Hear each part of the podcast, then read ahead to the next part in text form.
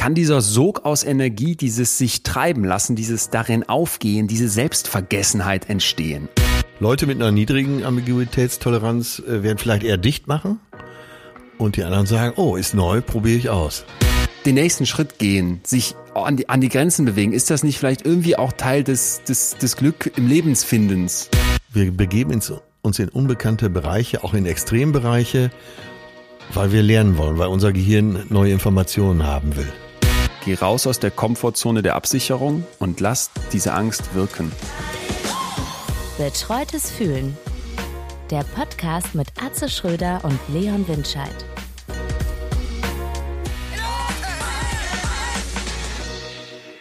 Moin. Moin, ey, grad Jacke ausgezogen, äh, sitze hier im T-Shirt. Ja, es ist soweit. Was Der ist Frühling soweit? ist da. Ach so. Ja, Ja. geil, endlich. Du hast recht. Es wird, es wird immer mehr. Hat leider den äh, negativen Effekt, dass hier irgendwie so eine Art, weiß ich nicht, ob das eine Kirsche ist. Es blüht ein Baum und meine, warte, meine, meine Allzeitfeinde, die Tauben, äh, Ja. fressen, fressen aus mir unbekannten Gründen diese Blüten und werden immer fetter. Ich sehe das schon kommen und die sind so wieder in so einer äh, Brunft-Lust-Mentalität unterwegs und werden mir hier wieder alles voll flattern und kacken und geräuschvoll gurren. Unser Taubenhass, äh, Ja. das, das eint uns. Also sind Tauben eigentlich auch Tiere? Zählen die zu den Tieren oder ist das Steinobst? Nee, das ist genau, das ist so ein Zwischending aus äh, virenhaftem Parasit und Steinobst, ja. Schön. Weg. Ja, Leon, nochmal Entschuldigung, dass ich äh, den Termin auf morgen dachte, aber wie letzte Woche schon angesprochen, die Umzugswoche ja, bringt Ich, natürlich ich so ein- hätte gedacht, dass so ein Großgrundbesitzer wie du so viele Dienstleister innen um sich herum da im Einsatz hat, dass man nichts, dass das ganz entspannt läuft. Dass du dann irgendwann so in der letzten Kiste rausgetragen wirst, wie in so einer Sänfte. So wird's ja letztendlich auch sein. Nur ich habe die vielen Kleinigkeiten, die zu tun sind, äh, die ich sonst immer irgendeinem Mitarbeiter übertrage. Ja. Da habe ich gedacht, in, meine, in meinem Wahn, dass ich ja seit zwei Jahren hier in Hamburg jetzt mich langsam dem wahren und realen Leben näher, äh, alleine einkaufen gehe, war sogar eben beim Recyclinghof. Wahnsinn. Das muss man sich mal vorstellen. Hab äh, Post von einer wirklichen Poststelle abgeholt und in diesem Wahn habe ich gedacht, ach, dann kann ich doch so diese Kleinigkeiten am Rande, kann ich doch alles selber machen. Was äh, teilweise auch gelingt und aber Zeit kostet. Also der Wahn, den du uns gerade beschreibst, nennen wir anderen normales Leben. Und Ja. das äh, ist jetzt fordernd. Ein Riesenabenteuer für mich und äh, es bringt mich auch gut drauf, bin absolut gut gelaunt. Hab äh, eben auf der Fahrt von der neuen zur alten Wohnung hier noch mit einem Unternehmer aus Münster gesprochen. Der hat vor vier Jahren seine äh, sehr große Firma für sehr viel Geld verkauft. Und äh, jetzt kommt was, was dich interessieren wird. Bin gespannt. Er hat schon wieder die nächsten Firmen, weil er wollte eigentlich äh, Privatier sein, ab da vor vier Jahren. Und er sagt, ich muss mir einfach eingestehen, dass mein Unternehmerherz das nicht zulässt. Ich bin Unternehmer durch und durch und äh, hat jetzt schon wieder die dollsten Dinge auf die Beine gestellt. Kann dann, kann dann nicht aufhören, ja. Kann nicht aufhören und äh, sagt, ich habe einfach Spaß an Projekten und äh, mir Sachen auszudenken, die zu realisieren. Ich sag, hast du denn schon wieder Mitarbeiter? Ja, ja, klar, seit drei Jahren schon wieder. Okay. Krass. Aber der war, der war bestens gelaunt und ähm, ja, wir wollten ja nicht mehr über die Pandemie sprechen, machen wir auch nicht, aber so in dieser allgemeinen Depression, die sich breit macht und wie soll das alles weitergehen, war er jetzt einer, der bestens gelaunt am Telefon sich freute, einen privaten Anruf zu haben. Wie schön. Dies ist jetzt auch vorbei mit Depression. Hier geht's jetzt richtig los. Ich kann dir sagen, Ja. ich habe äh, genau das getan. Übrigens, ähm, Update aus meinem täglichen Wahnsinn und ähm, kleinen Leben, das ich versuche zu bestreiten. Wenn man medizinische Probleme hat, sagt man ja immer am besten bei Instagram mal rumfragen. Äh, das habe ich getan und äh, meinen C also Ist mal in jetzt den Äther gehalten. Nein, natürlich nicht. Kannst du? Ja, du, Wer würde, also bitte. Dann Ja, doch, dann doch noch lieber googeln. Wenn du bei Instagram irgendwas fragst, dann hast du doch äh, bei leichtesten Bauchschmerzen plötzlich Darmkrebs. Ja, am schlimmsten ist, äh, ich habe eine Erkältung, dann bricht Instagram zusammen. So, und ich hatte ja diesen C, beziehungsweise die nicht durchbluteten Gliedmaßen überhaupt. Das scheinen ganz viele zu teilen. die Mich haben auch äh, Wahnsinnsfotos erreicht. Vielen Dank an alle da draußen. Es hat mir sehr viel Druck genommen zu wissen, dass ich nicht alleine bin. Dass du nicht der Ähm, hässlichste bist. Und äh, man scheint nichts machen zu können, war jetzt so das Fazit der meisten. Manche hatten irgendwelche Tipps, haben mir irgendwelche Sachen verlinkt und ich bin jetzt auch einfach auf dem Trichter, ich mache jetzt auch nichts, ich warte jetzt ab. Ich sitz, ja. sitz das aus. Und deswegen gibt's kein sonderlich spannendes Update vom C, was ich dir ja noch schuldete. So, und wir kommen zu unserem Werbepartner Bookbeat mit einem ganz besonderen Vergnügen, weil äh, Hörbücher genau mein Ding, wenn ich so um die Alster laufe. Äh, Gerade gehört von Don Winslow Satori, super ah. angesprochen. Und äh, was jetzt hier schon auf Start steht, ist das Neue von Christian Kracht, äh, erfolgreichster deutschsprachiger Autor im Moment. Christian Kracht, Eurotrash. Jo. Quasi Hammer. Faserland 20 Jahre später.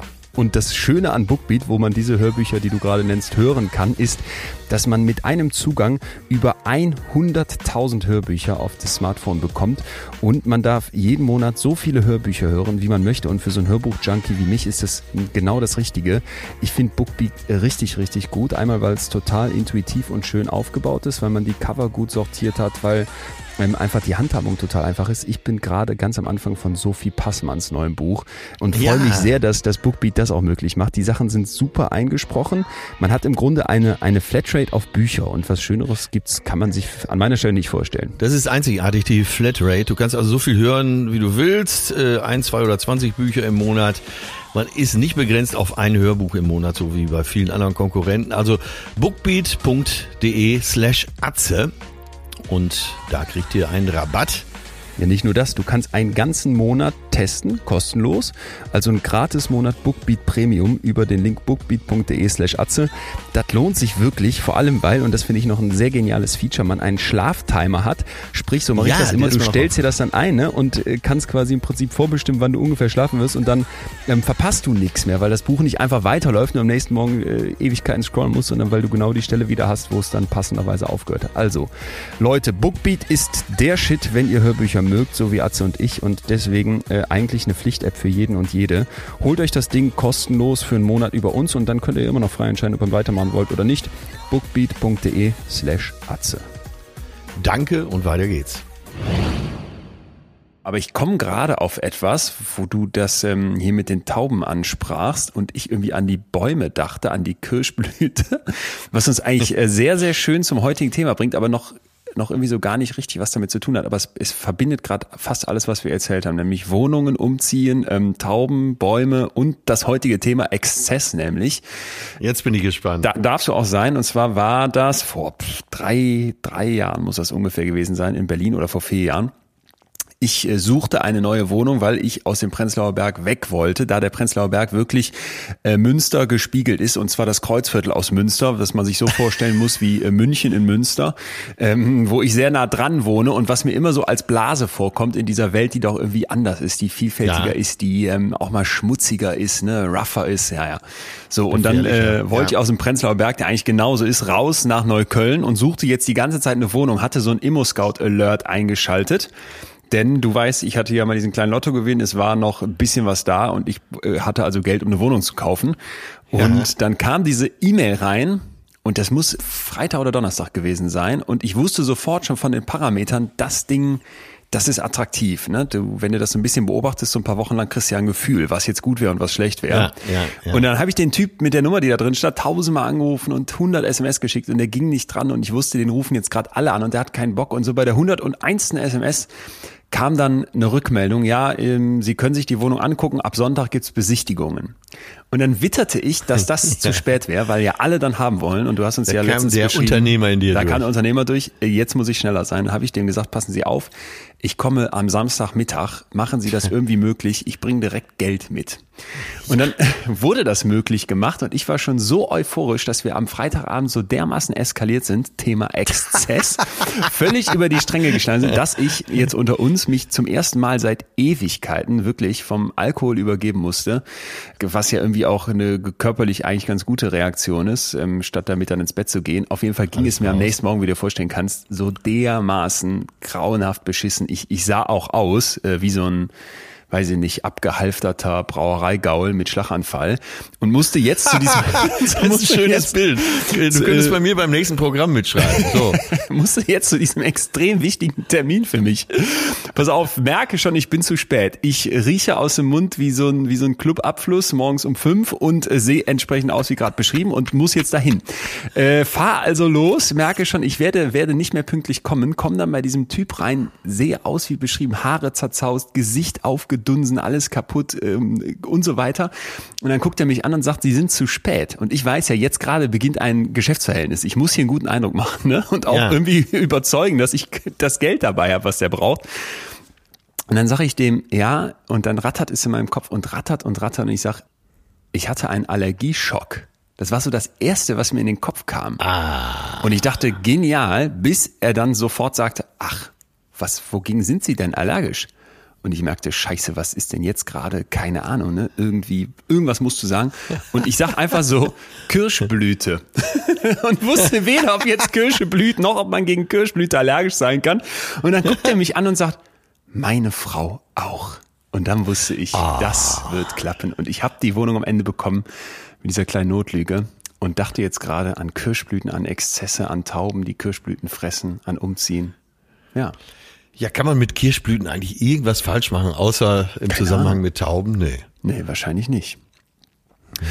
Ja, Aber du klingst auch so gut heute Morgen. Was bin gut euphorisiert dich so? Äh, ich bin gut drauf, auch ob des Themas. Wir wollen uns ja heute dem Thema Exzess widmen. Wunschthema von dir, Vorschlag von dir. Und ich dachte erst, Ja. hm, ist das zu nah an unserer Folge Rausch dran, die wir ja mal gemacht haben, wo es auch so um Eskapismus ging und eben vielleicht so eine Da wird Alkohol. ja immer mal Überschneidungen, äh, genau, geben, oder? genau. Aber Ja. dann habe ich, also ich habe Sachen für dich dabei. Ich bin gespannt. Der Köcher ist voll. Wir werden über die Comfort Zone reden. Wir werden von Lev Vygotsky, einem riesigen, tollen ähm, Psychologen, was hören. Wir gehen ins, ins Gehirn von Jugendlichen. Ich habe Rhesusäffchen für dich am Start.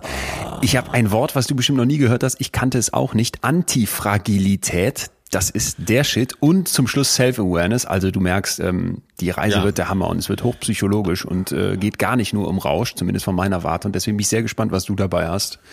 Aber das macht mich euphorisch, ja. Antifragilität äh, kann man sich ja noch erklären. Gerade für, für so einen exzessiven Typen wie mich ist das, äh, liegt halt auch wie so ein offenes Buch da. Ja, schönes Thema. Dann können wir uns ja auch direkt beeilen heute, weil Du musst ja noch umziehen, ne?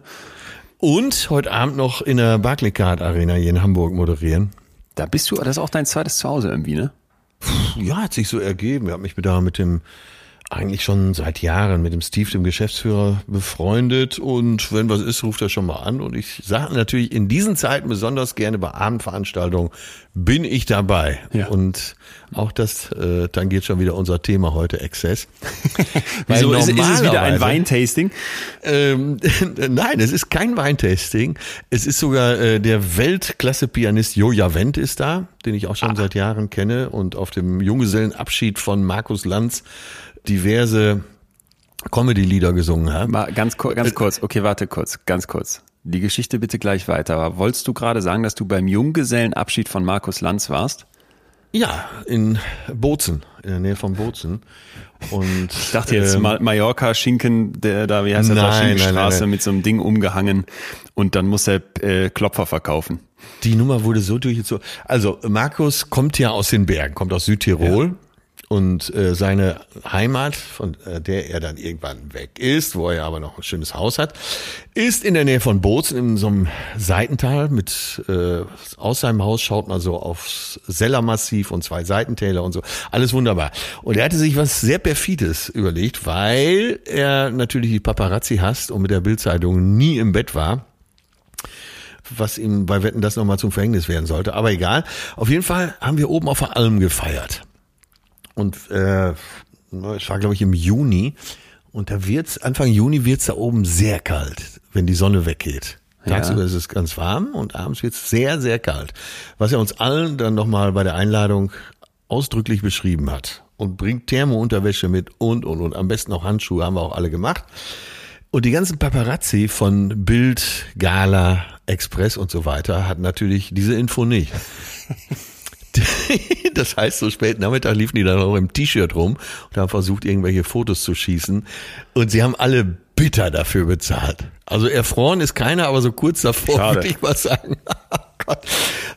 Aber Naja, mal, dann hast Fall- du, dann hat Markus Lanz da irgendwie so eine Wa- äh, Waldhütte auf so einer Alm und selbst da kommen die dann hin.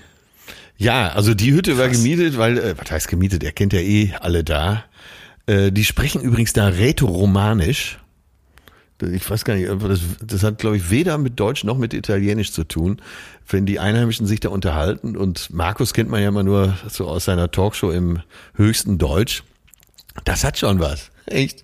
Äh, aber wir kommen völlig vom Thema ab. Auf jeden Fall, da muss ich heute Abend auch noch hin, zwischendurch äh, eben die ganzen Umzugssachen regeln. Aber alles mit sehr viel Sonne im Herzen und guter Laune. Naja, was heißt, wir kommen vom Thema? Aber ich hatte jetzt gehofft, jetzt kommt die abendliche Beschreibung äh, Inside, Inside äh, der Almhütte von Markus Lanz, äh, was die Paparazzo nicht sehen durften. Und das beschreibst du uns jetzt, wenn der Exzess Jens. losgeht und Limbo getanzt wird. Oder, achso, okay.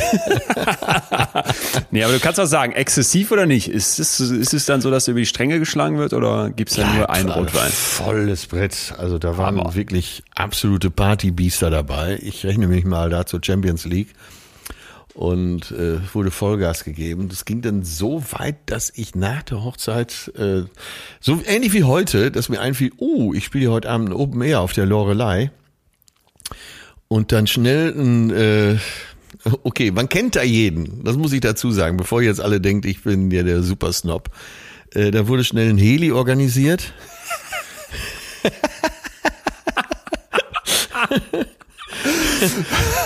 Ich dachte eben so, was, was erzählst du uns hier von wegen, ich musste mal zur Post gehen und ich musste mal ähm, Ja, das war einkaufen. eine Ausnahme, Aber jetzt ist war mir klar, aus welcher Welt du nochmal kommst. Man vergisst das Ja. ja manchmal. Du, du stellst dich so bodenständig da, okay, es wird schnell ein Heli gemietet, selbstverständlich, weil man kennt ja jeden. Ja, und äh, ja, man kannte da jeden. Und es war so ein Typ, äh, der war auch schon über 60, flog seit 30 Jahren nur Alpen und hat mir dann, wir sind noch die schönsten, obwohl wir es eilig hatten, die schönsten Alpentäler abgeflogen. Haben uns so über den Kamm ins nächste Tal reinfallen lassen, Tegernsee und weiter. Und ich kam dann gerade noch rechtzeitig an der Lorelei an, dass ich da auftreten konnte. Aber auch da bin ich, glaube ich, exzessiv, ne? was so äh, der Umgang mit meinen Terminen und Zeit angeht. Ja, Sieht lass äh, genau, äh, lass uns mal rein ins Thema, weil ich habe das Gefühl, wir sind schon voll drin äh, und, und Ich du bist jetzt auch wirklich nur noch eine nicht nur- Viertelstunde. Nicht nur, nicht, nur Champions, nicht nur Champions League, sondern doch der Exzessexperte.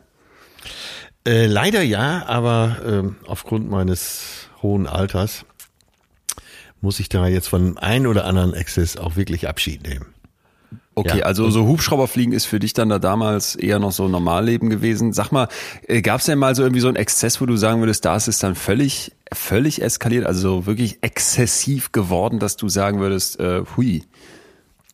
Also ich äh, war bei, beim Comedy-Preis und hatte damals zwei Comedy-Preise bei einer für ein Jahr gewonnen. Einmal bester Hauptdarsteller in einer Comedy-Serie und äh, ich glaube als bester Komiker.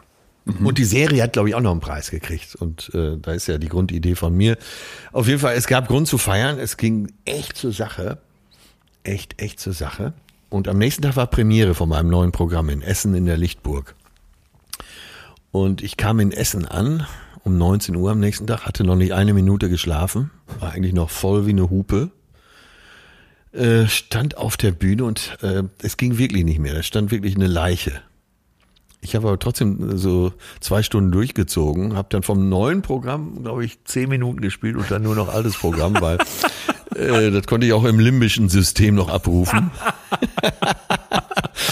Und Töne, unser gemeinsamer Manager, war so dermaßen sauer, weil es war ja Premiere, Presse war da, alles war da. Töne war so sauer, dass er in der Pause schon gar nicht mehr da war. Der ist abgehauen. Geil. Ich habe dann die Pause genutzt, um noch mal eine Viertelstunde zu schlafen. Hab dann, wie, wie gesagt, mit alten Programmen weitergemacht, was gar nicht so schlecht war für die Presse, weil die Presse kennt ja meistens die Programme gar nicht. Und jetzt habe ich natürlich was völlig Erprobtes gespielt und die Kritik war gut. Das war vielleicht das Allerschlimmste daran, dass ich in meinem Exzess auch noch bestärkt wurde. Okay, also wir müssen mal klären, wir reden über Exzess und es gibt, das fand ich ganz interessant, in der Mathematik diesen Begriff eben auch. Du hast Ja. die gaußsche Normalverteilung vor Augen, ne? Diese Glockenkurve, wo die meisten eben irgendwie in der Mitte sind. Was bedeutet denn Exzess? Exzess bedeutet, wenn die Verteilung von dieser Glocke abweicht. Also der Ja. Exzess ist groß, wenn sich, vereinfacht gesagt, mehr Werte in den Extrembereichen befinden als in der Mitte. Genau. Und das finde ich erstmal ganz sich, schön. Man befindet sich außerhalb der Norm, so kann man es ja auch ganz profan Richtig. sagen. Ne? Und in- in der Psychologie, wenn wir vom Exzess sprechen, dann können wir von exzessiven Gefühlen reden. ne? Also wenn das so von der Intensität der Emotionen völlig eskaliert. Wir können aber auch auf der Verhaltensebene zum Beispiel von exzessivem Trinken oder exzessivem Essen, exzessivem Arbeiten, exzessivem Sex und so weiter sprechen. Exzessiven Sport, ja. Genau, Äh, dieses maßlose Ausschweifende, also das außerordentlich Intensive, das ist dann im Grunde Exzess. Von der Wortherkunft auch noch vielleicht mal ganz interessant, lateinisch excessus, über etwas herausgehen, ne? also über den normalen Ja. Punkt hinaus. Das ähm, finde ich erstmal ganz wichtig, um vielleicht so ein bisschen einzunorden, dass es tatsächlich jetzt nicht darum geht, mal so ein bisschen, weiß ich nicht, ähm, da äh, sich, sich krasser zu verhalten als sonst, sondern es mal so richtig zu übertreiben. Also wirklich über die Grenzen hinauszugehen. Darum, darum geht's, wenn wir von Exzess sprechen. Und wenn man sich mal so die Historie anguckt, dann ist ganz spannend, dass eigentlich immer so aus der philosophischen Sicht, die ja viel unser Weltbild noch heute prägt, das Ganze als sehr schlecht dargestellt wurde. Ja, also vielleicht mal so ein Zitat von Francisco de Quevedo. Maßlosigkeit ist eine Schwäche, sie ist das Gift der Vernunft. Okay, da geht's um das Vernunftsprinzip, wahrscheinlich der kalvinistische Ansatz, der eben an das vernunftgesteuerte Wesen glaubt. Ja, du hast gesagt, wurde als negativ angesehen. Wird's nicht als negativ angesehen? Ja, das ist, glaube ich, die große Frage, die wir heute klären müssen, weil ich habe schon den Ja. Eindruck, dass in dieser Welt jetzt heute sich ganz viel von der Vergangenheit abgeguckt wird und da immer noch der Exzess äh, ziemlich kritisch betrachtet wird. Wir haben nochmal den Blick in die Vergangenheit, um zu verstehen, wieso wir heute vielleicht auch noch sehr kritisch darauf gucken. Zum Beispiel auch die sieben Todsünden mit der Völlerei, ne? Ja, als ja, Charaktereigenschaft des Lasters eines Menschen, das man abschweifen soll. Demgegenüber steht dann die christliche Tugend der Mäßigung. Und wenn wir jetzt mal an Nonnen, Mönche oder auch strenggläubige Christen glauben, dann ist ja dieses enthaltsame, dieses bescheidene Leben eine zentrale Tugend. Im Buddhismus gibt's diesen mittleren Pfad. Ja, Ja, ja. so dieses Ausgeglichene, das extreme Vermeiden. Das äh, finde ich auch wieder sehr, sehr, äh, ja, ist ja etwas, wonach wir streben. Wir reden von Work-Life-Balance, wir reden von die Waage halten, ne? wir wollen ausgeglichen sein. Meden Agan, nichts im Übermaß, das stand schon wohl auf dem Eingang des Tempels von Delphi und ich finde, da wird schon sehr schön klar, mit Exzess hatte es die Menschheit eigentlich nie in dem Sinne, als dass man irgendwie gesagt hat, das ist was Gutes oder da ist auch was Gutes dran, sondern es wurde eigentlich immer draufgehauen.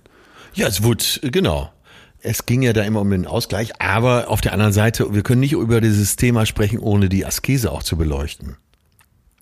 Und äh, wenn du schaust in allen Religionen, aber sag mal auch in allen oder in vielen sowohl vernünftigen als auch esoterischen Ansätzen, ich trenne das jetzt mal bewusst, ähm, spielt bei der Glücksfindung die Askese und auch in der Gesundheit die Askese doch eine sehr große Rolle.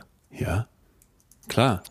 Und du hast ja schon mal, als wir über Körper sprachen, das erste Mal vor anderthalb Jahren, hast du äh, wissenschaftlich darauf hingewiesen, dass ja zum äh, zur Gesundung des Körpers oder zu einem gesunden Körper eben auch mh, der Mangel teilweise gehört. Stimmt. Die Enthaltsamkeit, ne? Das wäre ja die das Enthaltsamkeit. Ja. Oh, Genau. Und wenn ich jetzt über das, äh, weil der Exzess ist ja eigentlich auch nie gesund, ganz egal.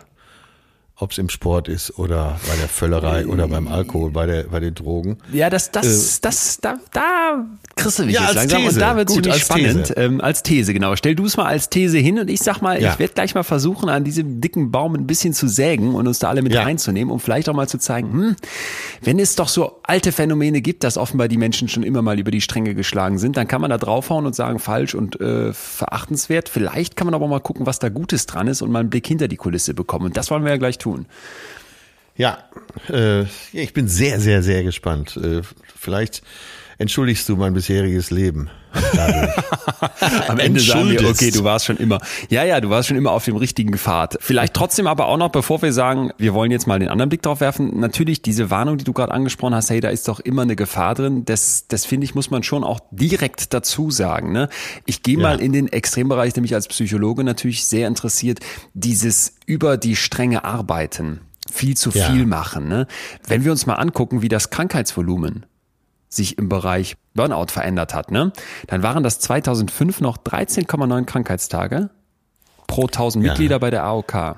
2018 waren es 120,5. Ja, Das musst du doch eine eindeutige Das musst Sprache. du dir mal oder? reinziehen.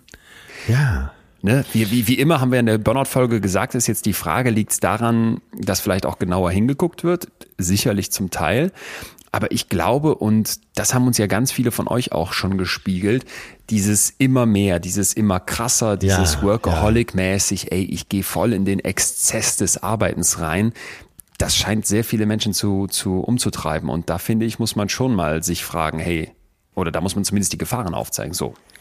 Hast du denn für dich den Eindruck, dass wir äh, in einer exzessiven Gesellschaft leben, wo man fast aufgefordert wird an jeder Stelle? Es geht ja immer um, auch um Selbstoptimierung auf der einen Seite.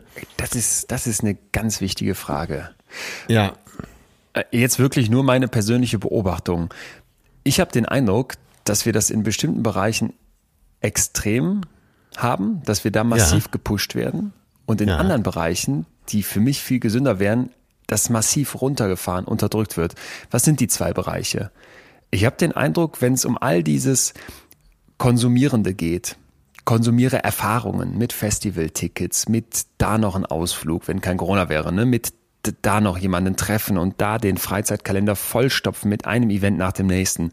Wenn es um Dinge geht, sowieso, du brauchst noch das neue iPhone und das hat jetzt nicht nur zwei, sondern sieben Kameras auf jeder Seite Ja, eine ja, und die sind ja. noch geiler und besser und damit können Kinofilme gedreht werden und das willst du doch.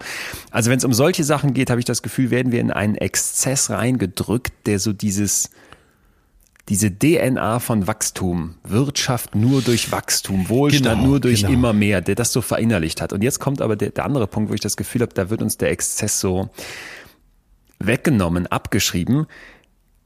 Das ist so für mich persönlich so, um mal in meiner Erfahrungswelt dazu sein, so dieses Studentenleben zum Beispiel. Ja, also als Ja, ich ja, äh, studiert stimmt, habe, ja. das ist jetzt über zehn Jahre her, als ich angefangen habe, da gab es in Münster nochmal deutlich mehr Clubs als heute und das war völlig normal, dass Mittwochs Bergfest war, also Woche halb vorbei. Gar kein Problem bis drei Uhr irgendwie da trinken und das kam einem dann noch nicht mal so krass vor, weil es ja nicht bis fünf Uhr war und dann am nächsten Morgen um neun irgendwie in der Vorlesung sitzen, so halb gut drauf. Aber das war schon äh, das äh, Bachelor-Master-System. Bachelor-Master-System, aber gerade ganz neu, ganz neu. Ja. Und ich glaube, dass zum Beispiel in diesem Bereich, immer wenn ich jetzt mit Leuten spreche, ja, was macht denn eigentlich das Studium aus? Ne? Was lernt man da für Inhalte? Dann merke ich so für mich, natürlich kriegst du bestimmte fachliche Sachen mitgegeben. Das ist ja klar. Natürlich hast du am Ende eines Psychologiestudiums viel mehr Ahnung von Psychologie als jemand, der das nicht studiert hat. Und trotzdem ist für mich dieses, diese Zeit der Ausbildung, das gilt ja nicht nur fürs Studium, sondern einfach dieses Jungsein an der Stelle, eine, in der du dich ausprobierst, eine, in der du deine Persönlichkeit bildest. Und wenn du jetzt heute dir anguckst, in welchem Bachelor-Master-System Bildung konsumiert werden soll, Ja, ne? reinschaufeln, ja. reinschaufeln, reinschaufeln, Bulimie lernen und dann aufs Blatt ja. kotzen. Äh, Das ist so dieser deutsche G8-Gedanke. Macht uns die Kinder schnell fertig für die Wirtschaft und die sollen rennen und machen und tun, ohne sich mal hinzusetzen und zu fragen, wofür mache ich das hier eigentlich und wer bin ich? Und das ist doch pervers. Also die, das ist kommt, das ist völlig selbstverständlich, dass man in unserer Gesellschaft jetzt mit 17 als Erstsemester da sitzt, um ein Studium zu bestreiten, was dein Leben mitbestimmen soll. Aber wir trauen dir gleichzeitig nicht zu, dass du den Mietvertrag von deiner WG unterschreibst. Und das fällt keinem mehr auf, wie Ja. perfide das ist. Ja, das ist total perfide. Äh, überleg, also früher, wenn du über Studentenleben gesprochen hast, deine Eltern ja wahrscheinlich auch noch, dann hieß es aber bis Genau. mittags pennen und Genau. jeden Tag Party machen und, Und, so. und, 16 Semester, so nach dem Motto. Ja, natürlich. Wie viele Leute hat man getroffen, die auch dann sagten, ja, 14 Semester und kein Mensch hat sich gewundert. Wenn du dann äh, in sieben Semestern deinen Abschluss hattest, dann galtst du doch als, als Streber, als für die Gesellschaft nicht verfügbar. Aber ne, aber du, du weißt, was ich meine? Das sind für mich so, äh, um total. auf deine Frage zurückzukommen. Wir haben in manchen Bereichen, habe ich das Gefühl, wird uns so ein massiver Genau. Exzess, äh, werden wir da reingedrängt. Und auf anderen, in anderen Bereichen werden wir davon ferngehalten, beziehungsweise es gilt nicht mehr als probat. Und das, ähm, das ja, vielleicht ist das ja auch unter Exzess fatal. zu fassen, äh, dass eben auch dieses Strukturieren und äh, Druck machen und äh, wie du schon sagst, G8, äh, das ist ja letzt- letztendlich auch ein Exzess, weil man versucht, da auch noch die Zeit zu komprimieren. Ja. Ja. Ja, total. Da also, wird ein Teil der erweiterten Jugend geraubt, oder nicht? Genau, genau. Und es gibt ein super Interview dazu mit Karina Weicholt, einer Professorin für Psychologie an der Friedrich-Schiller-Universität in Jena, und zwar mit Geokompakt. Und diese Frau untersucht, wie problematisches Verhalten bei Jugendlichen entsteht und unter welchen Umständen die sich dann positiv entwickeln. Und die hat sich mit dem Hirn von Jugendlichen eben auch auseinandergesetzt und ja. beschreibt, das finde ich sehr schön, mal so ganz klar, worum es denn da in dieser Zeit auch geht. Das jugendliche Denkorgan befindet sich in einem radikalen Umbauprozess. Ne? Das wird also in dieser Zeit auf Effizienz getrimmt. Das heißt, von den unfassbar vielen Kontakten, die da in ja. deiner Kindheit entstanden sind, äh, verschwinden welche, die nur wenig oder im Prinzip gar nicht genutzt werden und andere verstärken sich. Und dadurch wird ja. das Hirn leistungsfähiger, Informationen können besser verarbeitet werden, ne, kommen schneller ans Ziel, ist, ist glaube ich, soweit klar. So, ja. und das läuft aber nicht in allen Regionen des Hirns gleichzeitig ab. Ach so, andere hängen dann hinterher oder brauchen einfach länger. Richtig, und zwar vor allem der präfrontale Kortex, der ist von dieser Effizienzmaßnahme besonders spät betroffen. Und der ist aber für dieses planvolle Handeln und die Impulskontrolle zuständig. Das heißt, der Teenie okay. ist schon von Natur aus im Prinzip nicht so wirklich in der Lage, seine Affekte perfekt im Griff zu halten, sich irgendwie maßvoll zu geben. Ne? Und deswegen ist es äh, für den aufgrund dieses fehlenden Kontrollmechanismus, jetzt nicht fehlend, ich überspitze jetzt, ja. nahezu selbstverständlich über die Stränge zu schlagen und auch mal unvernünftig zu agieren. Und jetzt ist ja die Frage, ist das denn ein Problem? So. Und ja. ähm, jetzt sagt diese, diese Professorin, dass diese verbreitete Risikofreude, dieses Exzessive, ja. bei den Teenies natürlich zu einem Gutteil eben auf die hirnphysiologischen Prozesse zurückzuführen ist, ne, eben weil bestimmte Teile absterben und so weiter. Und vor allem, das fand ich auch ganz interessant, sagt sie, dass in dieser Jugendzeit durch das Absterben bestimmter ungenutzter Nervenzellkontakte weniger Stimulierendes in die Belohnungssysteme ah, kommen. Okay. So. Ja, das heißt, dir fehlt im Prinzip dieses Wohlgefühl, beziehungsweise du musst deutlich stärker stimuliert werden als Erwachsene, damit das eintritt. So. Und das heißt, du brauchst diesen Nervenkitzel, du musst den suchen. Und irgendwie finde ich, wenn ich mir das so anhöre, dass dieses Grenzenüberschreitende, sich austesten, sich als Jugendlicher, der vielleicht noch nicht alles darf, was ein Erwachsener darf, dann in den Extrembereich zu begeben, doch ein ganz wichtiger Teil auch ist von dem, wie du eben zu dem wirst, der du bist. Und dieses Vortasten ins Leben. Dieses sozusagen. Vortasten ins Leben. Und jetzt mal gar nicht, das ist mhm. immer so mhm. stumpf, dann ist einfach nur auf Alkohol runterzubrechen. Aber es geht ja. doch für ganz vieles, ne? Vielleicht erste sexuelle Erfahrungen, vielleicht sich bestimmte Dinge trauen, vielleicht auch eine radikale Haltung mal zu Themen einzunehmen, in dem Sinne, dass du sagst, ey, da will ich wirklich für was brennen.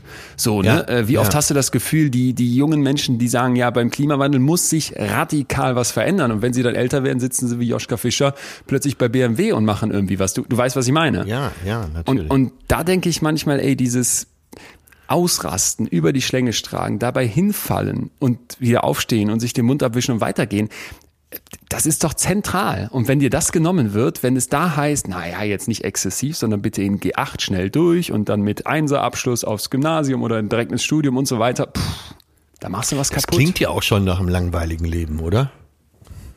Ja, vor allem für mich äh, klingt's unmenschlich. Insbesondere, ja. wenn ich mir das Hirn eben dazu vorstelle, ne, wie sich das versucht zu organisieren und wie das vielleicht auch bestimmte Sachen lernen muss, ohne diese strenge Kontrolle vom präfrontalen Kortex, dann würde ich doch sagen, hey, es ist vielleicht ganz wichtig, dass Aber du dann dir zugestehst, ins Exzessive zu gehen. Würdest du denn sagen, dass du das für dich noch im gewissen Rahmen durchgezogen hast? Ja, schon. Aber du hast ja auch relativ früh dein Genau, ich weiß auch, das ist ja auch was äh, ich deine Promotion ja, gehabt. Ja. Ja, ich, das ist ja was, wo ich heute sagen würde, das war der, war vielleicht einer der, der großen Fehler, die ich persönlich für mich gemacht habe, nämlich zu schnell erwachsen geworden zu sein. Du hast nichts Jungenhaftes mehr an dir, das muss ich dir mal sagen. Ja, so und das muss ja jetzt, ne, und das das das kann ich, ich jetzt, jetzt ja gerade deine Mutter Ich weiß, ich weiß, aber da, du sagst das jetzt so scherzhaft, aber da, da ist auch was dran. Also ich merke das schon. Ähm, und manchmal würde ich mir das wünschen, noch mal so loslassen zu können. Und das war für mich oft so, dass du in dem exzessiven und nochmal, da geht es nicht nur um Alkohol, da geht es auch um, hey, ex exzessiv irgendwie die ganze Nacht durch irgendein Spiel spielen. Siedler, was haben wir Siedler gespielt früher? Das machen wir jetzt auch noch, aber halt nicht so 20 Spiele hintereinander mit drei Spielbrettern zusammen, damit die Welt noch größer wird. Was ja. haben wir, was haben haben wir ähm, irgendwie so, ja, was man halt als Kind so macht, diesen ganzen Kram, den du so machst, wo du dann das Gefühl hast, ey, äh, auch Computer gespielt ist jetzt nichts Tolles, aber halt so dieses einfach mal was Krasses machen. Ich weiß noch, dass wir nachts manchmal wach lagen und gucken wollten, wie lange wir wach bleiben können. Also einfach nur so, eine, so Rekordversuche. Ja, das kennt, glaube ich, jeder, oder? Kennt jeder so Nummern. Oder wir haben im Baum gesessen und wollten gucken, wie viele Stunden können wir im Baum sitzen. Also wie, wie. Und was war der Rekord? Keine Ahnung, aber lange. Äh, Nein, lange. aber, äh, Richtig lange. Sag mal, Leon, wenn du das alles so schilderst und ich kenne ja auch deine Unternehmung und äh, was du noch für Pläne hast, das ist doch auch exzessiv, oder nicht? Äh, stimmt, stimmt, das Wahnsinn, stimmt. Du ich kenne wenig Leute, die in deinem Alter so viel geschafft haben und dich interessiert das ja auch fast alles gar nicht, was du geschafft hast, sondern du guckst so nach vorne und guckst, was kann ich noch machen und äh, ja, eigentlich so wie mein Freund, den ich eben angerufen habe, Ja. der sagt, ich habe so einen Spaß an äh, Projektierung und so bist du ja auch. Dann äh, kann ich wirklich mit Fug und Recht behaupten, dass du einer der wenigen bist, die Geld im Prinzip gar nicht so interessiert. Und du machst es ja eher der Sache wegen. Des Tuns. Ich, wegen. ich, ähm, ich, ich, ich kann da, ich kann das nicht anders und ich mache das, ähm, mach das mit ganz, ganz großer Freude. Ich weiß noch, letzte Woche habe ich mal das Dossier von der Folge zum Thema Körper gepostet, das wir hier, ich mir hier vorher erstelle, zum Teil mit Hilfe, zum Teil alleine. Ja. Das sind fast 100 Seiten gewesen. ja, das wollte ich als nächstes Beispiel bringen. äh, da habe ich wirklich, also da habe ich wirklich den Kopf geschüttelt, als ich das gesehen habe in deiner Story. Und, und da kommt ja hier nur ein Teil von rein. Ich präsentiere euch ja, versuche ja das, das Interessanteste, das Valideste hier mitzubringen. Und, und trotzdem, wenn ich mich in so ein Thema knie, dann voll und ganz, dann will ich das begreifen. Dann gebe ich nicht, mich nicht mit den einfachen Blog-Einträgen zu, zufrieden, sondern lese ich die Primärquellen, prüfe die dreimal, will noch eine Gegenstudie, versuche wirklich sicherzustellen, dass das, was wir hier erzählen, fundiert ist. Und dazu, und das ist für mich aber auch Wissenschaft, gehört halt, Ja. dass du auch so einen gewissen Wahnsinn und den Exzess dann vielleicht auch mitbringst, ja. Und was macht dich daran, wenn du dich jetzt mal so einen Moment zurücklehnst, äh, dann schilder für uns alle doch mal, was sich daran so anmacht. Du hast ja außer diesem Podcast noch andere Podcasts, äh, machst äh, fürs Fernsehen einige Sachen, machst andere Ausarbeitung, machst die Masterclass, dann die gastronomischen Betriebe, okay, das hast du abgegeben, aber mit Ja. wenigstens zwei Zehn bist du da ja immer noch drin, äh, zumindest mit deiner Leidenschaft. Was macht dich daran an? Vielleicht wirklich, ich wollte am Ende, wenn die Zeit das hier zulässt, auch nochmal kurz zur Masterclass was sagen, weil so viele ja geschrieben hatten und bisher nicht mitmachen konnten. Da gibt's jetzt gute Ja. Nachrichten. Ja. Daraus mal vorgegriffen. Weil das ist eigentlich das perfekte Beispiel. Wenn ich mich hier hinsetze und 100 Seiten Recherche betreibe in Schriftgröße 12 mit wenig Zeilenabstand, dann lese ich dafür, weiß ich nicht, 30, 40 Studien, lese Interviews, versuche ja auch mit den Forschenden immer zu sprechen, wenn das irgendwie geht. Und Ja. merke einfach, und das ist das, und das ist das, was mich dann treibt. Ich, ich komme der Sache näher. Ich fange an, sie wirklich zu verstehen. Und, und ich tauche tiefer ein und ich begreife, wie Körper und Emotion zusammenspielen. Und in dem Moment, wo ich das für mich begreife, gibt mir das schon mal tierisch viel. Und jetzt kommt aber der Punkt, wo ich dann in der Masterclass zum Beispiel erlebe, dass ich das wildfremden Leuten erzähle, und die Ja. mir nachher sagen, okay, das hat so viel mit mir gemacht. Ich dachte, ich hätte die Angst verstanden, aber du hast mir das nochmal komplett neu gezeigt. Ich dachte, ich wüsste, was passive Aggression und Wut ist, aber jetzt sehe ich, dass das auch eine positive Seite haben kann. Ne? Ich dachte, ich wüsste, wie man ein gelungenes Leben macht, aber das, was du zur Zufriedenheit berichtet hast, mit der Wissenschaft eben, weil es kein Coaching-Bla ist, sondern weil es eben fundiert ist, das, das hat mir was mitgegeben und das halt bis heute, Wochen später noch in mir. Und dann denke ich einfach, okay, Hammer. Und, und das, das gibt mir dann so unfassbar viel, dass ich sage, okay, dafür würde ich auch 200 Seiten Dossier erstellen und dann mag ich es, wenn das so exzessiv ist und ich da drin versinke. Also es bringt dir Befriedigung. Massiv. Ja. Ich habe ja äh, zwei Veranstaltungen von dir in der Masterclass gesehen. Du bist ja auch dann wirklich, du gehst ja auf darin. Das, äh, ja, ich kann mir schon vorstellen, dass du dann wirklich danach dich gut fühlst. Ich dachte ja auch am Anfang, weil ich ja, das weißt du, mit meinem Vater auch viel über diese Sachen spreche und der mir dann halt gesagt hat, ey, warum, warum machst du das noch extra? Warum jetzt noch dieser Zusatzmeter? Ja, warum machst du jetzt ja. bis 23 Uhr abends oder 22 Uhr abends, setzt du dich da mit 50 fremden Leuten hin und sprichst über deren Themen, hörst dir deren Geschichten an, teilst deine Erfahrung. Und dann und dann habe ich halt, habe hab ich ihm das halt gesagt und habe es so beschrieben, wie ich es gerade beschrieben habe. Und dann meinte er, und das hat mich total entlastet, um vielleicht auch dieses Exzessive da wieder aufzugreifen. Aber wenn dir das doch dann so viel gibt und wenn dir das Spaß macht und wenn du damit gut zurechtkommst, dann ist das doch okay. Und du weißt, dass ich mich immer wieder selber da mit, mit äh, Profis aus meiner Branche auseinandersetze und von denen auch die Tipps abgreife. Und er hat mir auch ein Psychiater gesagt, und wenn du das mit einem Ausgleich verbindest und für dich guckst, dass es eben auch die andere Seite gibt, dann, dann mach das doch. Und dann ist das doch, Ja, und darf das, hast sein. du. Hast du denn äh, das Gefühl, dass du an beiden Enden brennst oder dass du ausbrennst? Ja, wie gesagt, es ist für mich immer eine Gratwanderung und oft genug ist es gefährlich. Und äh, da würde ich jetzt gleich auch mal gerne eine Hörerin zu Wort kommen lassen, und Gut. zwar Corinna, weil, weil man schon merkt, und jetzt habe ich gerade ein bisschen Werbung schon für den Exzess gemacht, für das Übertreiben, dass es natürlich eine Gefahr birgt. Ne? Und Corinna hat uns geschrieben, Exzesse sind ja auch eine Möglichkeit der Verdrängung. Und sie beschreibt von einer Freundin, die irgendwie versucht hat, ein Trauma aus ihrer Kindheit zu verarbeiten, indem sie dann jeden Tag Leistungssport gemacht hat und 60 Kilometer Rad gefahren Ja, ist. ja, Und auch um ja. so ein Schuldgefühl aus sich rauszuprügeln. Also eine Art Selbstgeißel. Und ich fahre jetzt ja so ein bisschen amateurhaft Rennrad. Ich kann mir das bestens vorstellen. Danke, Corinna. Das, das glaube ich, ist genau der Punkt, den wir auch beleuchten müssen. Wovor läufst du denn vielleicht weg, wenn du dich ins Exzessive begibst? Und das frage ich mich natürlich auch immer. Lass uns da mal einsteigen. Und zwar beobachtet man das oft bei ehemalig, ehemals, ne, oder man bleibt drogensüchtig, wenn man es einmal war, oder ja, Alkohol ist ja eben auch eine Droge. Man bleibt Alkoholiker. Und oft stellt man fest, Leute, die dann clean sind, dass die in andere Extreme abdriften. Oft ins Laufen, ins Fahrradfahren, so Ausdauersportarten. Stimmt.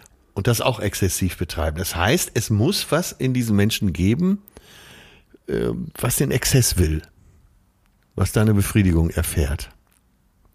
Oder wie Corinna das gerade sagte, äh, weniger Schuld empfindet. Ja. Ja. Also ich glaube, es sind schon noch zwei Paar Schuhe. Es ist einmal dieses Verdrängende, ich lenke mich mit etwas ab. Vielleicht kennst du das, du hast einen Mückenstich und dann sagt man doch, wenn das dann so juckt, mach dir da mit dem Fingernagel so ein Kreuz rein und versuch mit dem Schmerz den anderen Schmerz abzulenken. Ja, Das sagt man das? nicht? Ja, ja zumindest ich ja, okay. Aber du, aber du weißt, was ich meine. Du kannst dir doch vorstellen, Ja. dass du einen Schmerz mit einem anderen Schmerz versuchst abzulenken. So. Also ist der, also wir einig, äh, ja, mal gucken, ob wir uns einig sind. Exzess ist auch Eskapismus, oder? Ist jetzt die, ist jetzt die große Frage. Beim Rausch Ja. haben wir ja gesagt, so dieses Benebelnde, dieses sich übertünchen, ne, weg von der Realität, das ist irgendwie definitiv, hat das was Fliehendes, was Weglaufendes, was Ausbrechendes. Da haben wir ja auch gesagt, dass so als Hintertürchen in Abständen kann auch was total Gutes sein. Ich weiß nicht, ob ich das beim Exzess einfach so unterschreiben würde. Natürlich kannst du dich irgendwie auch in so einen rauschhaften Zustand arbeiten. Ja. Schlafen im Sinne von Sex haben, äh, trinken, feiern und was auch immer, tanzen, es gibt ja tausend Sachen. Und trotzdem glaube ich, ist da schon ein Unterschied, weil für mich dieses Exzesshafte dann so ein bisschen die Spitze vom Flow auch wäre. Ah, okay. Also ja, äh, ja. Äh, Flow, nochmal, wir haben, stell dir mal bitte ein Koordinatensystem vor, dann hast du auf der Y-Achse die Anforderungen und auf der X-Achse hast du deine Fähigkeiten. ja. Hast du vor Augen, ne? Mhm. Und jetzt zieh so eine Winkelhalbierende durch dieses Koordinatensystem, also legst du eine Linie in der Mitte durch. Ja. In diesem Bereich kann Flow entstehen. Wenn also die Anforderungen gut zu deinen Fähigkeiten passen. Es darf nicht zu langweilig sein, es darf aber auch nicht zu krass sein. Und sobald ich mich in diesem Mittelbereich bewege, kann dieser Sog aus Energie, dieses sich treiben lassen, dieses darin aufgehen, diese Selbstvergessenheit entstehen. Ja, das ist ja ein ganz tolles versinkt. Gefühl. Genau. Und das könnte man ja zumindest in Teilen, wenn ich jetzt einen Exzess ein bisschen positiv beschreiben möchte, ne, stell dir die Tänzerin vor, die so richtig sich da in in, Wall, in Wallung tanzt. Stell dir den nerdigen Wissenschaftlertypen vor, der sagt, ich lese eine Studie nach der anderen, oh krass, ist schon 23 Uhr und ich bin immer noch nicht fertig. Das ist doch auch was davon. Und das weiß nicht, ob das Eskapismus ist. Das ist für mich eher ein sich ziehen lassen. Absolut. Stell dir, um es mal ganz positiv darzustellen, einen meditierenden Mönch vor, der absolut äh, dieses, ja, diese Vollkommenheit erreicht hat in dem Moment. Für den Moment. Und ich selber meditiere ja auch, bin natürlich nicht so weit wie ein buddhistischer Mönch, aber das, das beinhaltet auch immer Glück. Und man hat genau das, was du beschreibst, diesen Flow, man ist weg, man vergisst die Dinge um sich herum. Ja, im Zen heißt das, glaube ich, Satori. Ah ja. Ja. Ja, also, Ja, und, und danach streben wir ja irgendwie auch alle. Der, der Gläubige vielleicht im Gebet sucht natürlich auch Trost, aber auch äh, äh, ein Flow. Vielleicht ist das auch die Suche nach Glück. Was immer Glück auch sein mag. So, und wir freuen uns riesig, dass heute wieder Coro unser Partner ist, denn ich glaube, wir beide äh, ernähren uns von kaum was anderem noch. Wie ist es bei dir? Ja, Riesenfan, äh, stehe voll dahinter und Coro Drogerie liefert die Sachen, die ich sowieso kaufen würde, nur äh, etwas fairer, etwas preiswerter und zwar im eigentlichen Wortsinne. Äh, egal ob Cashewkerne, Superfood, hab mir da sogar jetzt einen Reiskocher gekauft. Äh, Kann ich absolut empfehlen. Bei uns gibt's jetzt in der WG fast nichts anderes mehr als das Sojageschnetzelte von denen. Also das ist äh, deswegen überragend bei Coro zu bestellen, weil du größere Verpackung einfach kriegst. Dadurch ist viel, viel weniger Müll, der entsteht und die setzen sich dafür ein, direkt von den ErzeugerInnen die Sachen zu beziehen, wodurch man eine sehr transparente Lieferkette hat und eben die richtig guten Preise bekommt. Und ich muss sagen, bei uns, wir machen immer so eine äh, vegetarische Spaghetti-Bolle mit diesem Sojageschnetzelten, das ist ja. der Hammer. Also da die gesamte WG steht da extrem drauf und wir, glaube ich, können beide sagen, bei Coro bestellen, das macht nicht nur Spaß, weil dieser Webshop überragend aussieht und wirklich, wirklich schick gemacht ist, sondern vor allem, wenn dann das Paket ankommt und man wieder loskochen kann. Ja, und die Produkte alle Top-Qualität. Also Leute, Coro Drogerie und es gibt einen Rabattcode für alle Hörer. Genau, auf corodrogerie.de könnt ihr bestellen und wenn ihr am Ende unseren Code Fühlen eingebt, gibt's nochmal satte 5% auf den gesamten Warenkorb. Das braucht man aber fast gar nicht, weil es echt preiswert ist. Und wir würden euch empfehlen, da mal vorbeizuchecken, corodrogerie.de und dann doch mit unserem Code Fühlen bestellen. Wir machen das gerade permanent und können es euch nur ans Herz legen. So jetzt, weiter geht's. Das, das gefällt mir sehr. Das gefällt mir sehr, weil uns das, glaube ich, nochmal zu, zu den ganz großen Grundfragen des Menschseins bringt. Und da würde ich jetzt gerne den Begriff der Komfortzone reinwerfen, den ja, ja. Äh, du in tausend Internet-Memes und irgendwelchen diffamierenden Darstellungen findest, nach dem Motto raus aus deiner Komfortzone ne, ja, und mach mal ja. was anderes und sei mal nicht die Couch-Potato. Was ist das denn eigentlich und worum geht's da? Und da, glaube ich, kommt man auch diesem Menschsein näher und eben dem Bestreben, weil du gerade das Glück und das große Glück ansprichst, in diesem Leben eine Zufriedenheit zu erlangen. Ich finde, das, das passt wunderbar zusammen. Lass mich mal kurz erzählen. Und zwar ja. Komfortzone ist ein Term, der wohl von Al-Zadaya White, einem Business Management Theoretiker 2009 eingeführt wurde. Und es geht ja im Grunde genommen so ein bisschen um diesen Bereich, in dem du dich wohlfühlst, in dem du sagst, das ist so mein, da kenne ich mich aus, ne? Ja. Es ist ja jetzt nicht nur einfach deine Couch gemeint, sondern eher so dieser, dieser grundsätzliche Erfahrungsbereich, in dem du sagst, hier weiß ich, was passieren wird, das ist hier so mein täglich Brot auf der Arbeit und hier ist eigentlich die ganze Zeit für mich Performance möglich. Also ich kann stetig was liefern, weil ich weiß, dass ich hier klarkomme. Ja. Und jetzt kannst du dir auch vorstellen, das passt eigentlich auch schön zum Flow, dass man da natürlich unterfordert werden kann und sagen kann, pff, ja gut, das ist jetzt unter meiner Komfortzone, das ist so, so langweilig, da bin ich dann vielleicht mit Bore-out total raus, weil ich das Gefühl habe, es fordert mich nicht. Ja, ja. Und jetzt kommt aber ein Typ und den sollte man unbedingt kennen und zwar Lev Vygotsky, der sagt, pass mal auf. Ja, das also, ist auch gut. Ja, das ist gut, das ist gut. Nein, jetzt kommt ein Typ, den sollte man unbedingt kennen. Lev Vygotsky, solche Sätze können nur von Leuten wie dir kommen. Ich, okay, den sollte man aber wirklich unbedingt kennen. Also ein, ein ich habe hier eben von eben noch prävotaler Cortex stehen. Damit muss ich mich erstmal meinen Frieden machen. Jetzt kommst du mir mit Lev. okay, gut. Ich merke ihn mir.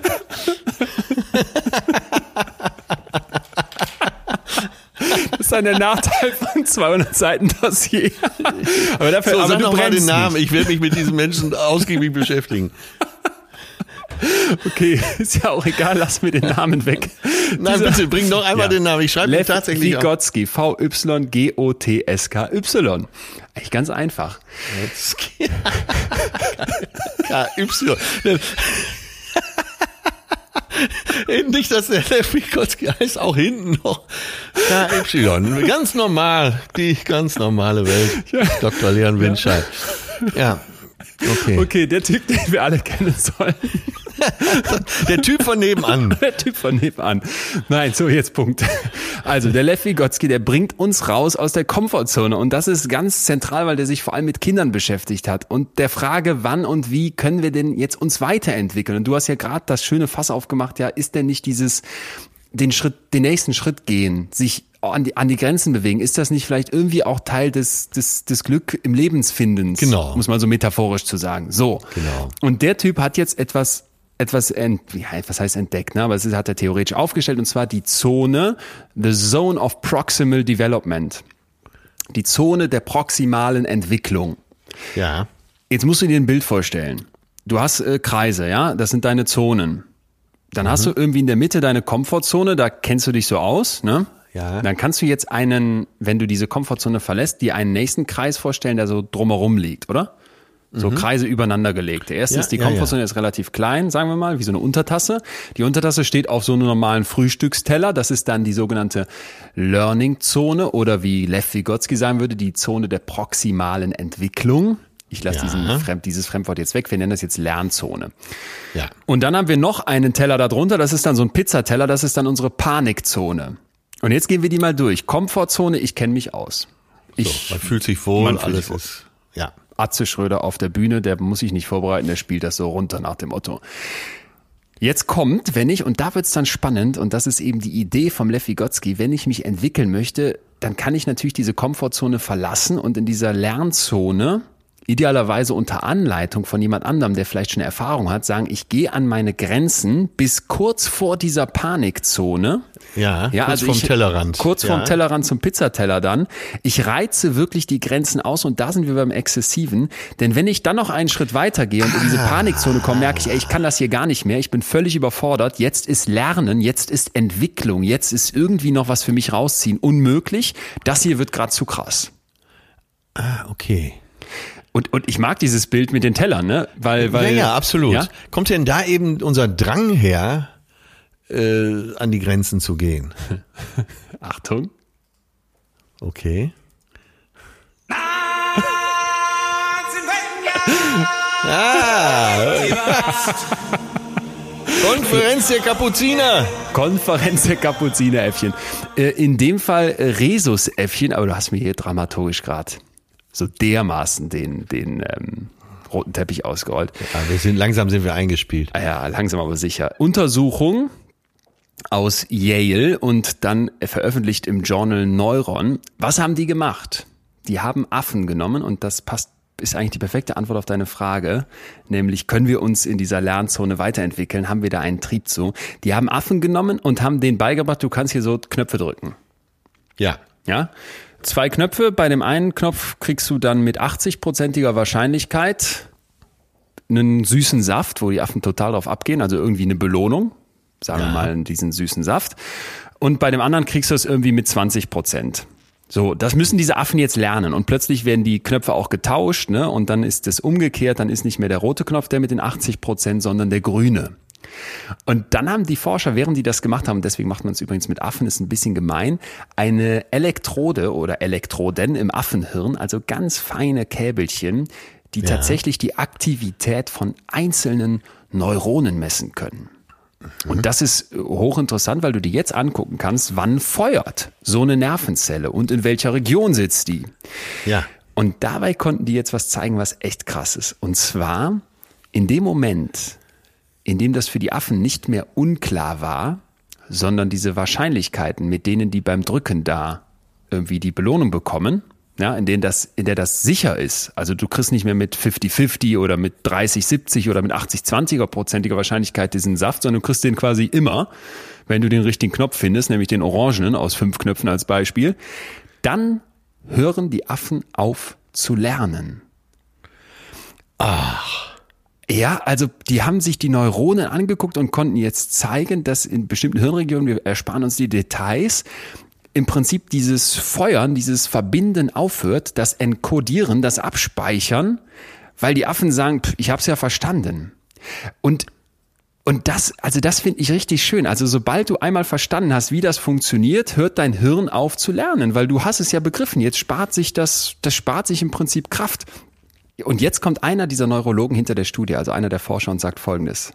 Vielleicht ist die wichtigste Einsicht unserer Untersuchung, dass die Funktion des Hirns und das Lernen darin besteht, auf unstabile Umgebungen zu reagieren.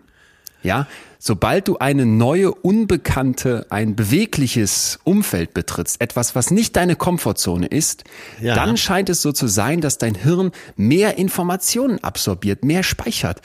Und, und Ach so, das, okay, ne, also, ja, ja, so. ja, ja. Aber da das kommt ist mir doch Hammer. direkt, äh, da kommt mir aber doch direkt die Ambiguitätstoleranz. Ja, Sinn, stimmt, stimmt. Die, die ja dazugehört, weil äh, du musst ja bereit sein. Leute mit einer niedrigen Ambiguitätstoleranz äh, werden vielleicht eher dicht machen Ja. und die anderen sagen, oh, ist neu, probiere ich aus. Guck mal, da, äh, das bringt doch was, wenn ich hier diese Begriffe benutze. Du hast sie sofort parat. Ja, wenn du nicht dabei bist, gelte ich schon in meinem Umfeld als Intellektueller.